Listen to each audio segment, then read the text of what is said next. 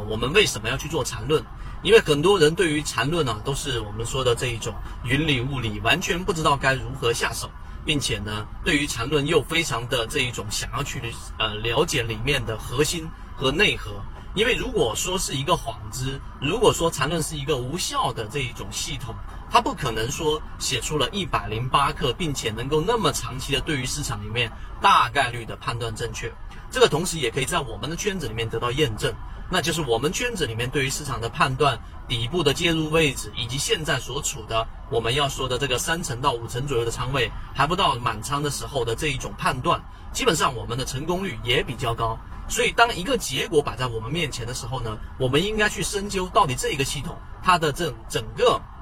完整的过程是怎么样的。因为结果我们已经看到了，所以我们去做这个缠论，就是希望给缠论证明，并且呢，同时也用我们的结果来不断的去给大家去看到，其实缠论虽然说入门是感觉非常难的，但是只要你系统的学习完整个缠论的时候，你就会去知道缠论它一定是有一个非常值得我们去学习的一个系统。然后把它跟跟自己的交易系统融合在一起的时候，这个就是我们最想要的一个结果。这是为什么我们去做缠论。第二个，那做缠论的过程当中，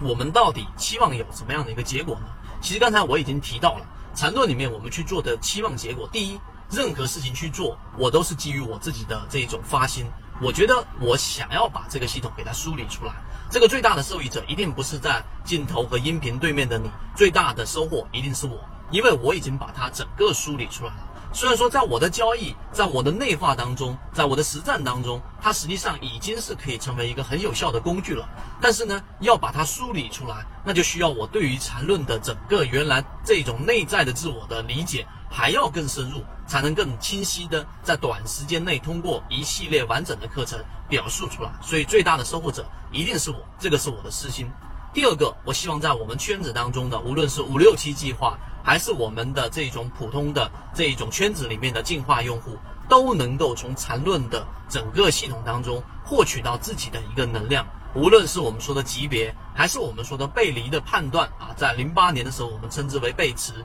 那么还是我们到底怎么样去对于 K 线的整个动力学和整个的架构能够有一个小模块的收获？那么我认为这一个梳理的过程都是有价值的，因为整个梳理是需要耗费大量的精力，我也做了一些准备。那这个就是我们说去梳理缠论的一个原因。那当然，如果你想要真正的去对于缠论去学习、去了解，以及你去验证，那么欢迎大家找到我们的圈子，我们会花一个整个时间非常完整的给大家去阐述我们心中、我们实战、我们认可的缠论系统。好，今天就给各位讲这么多，各位再见。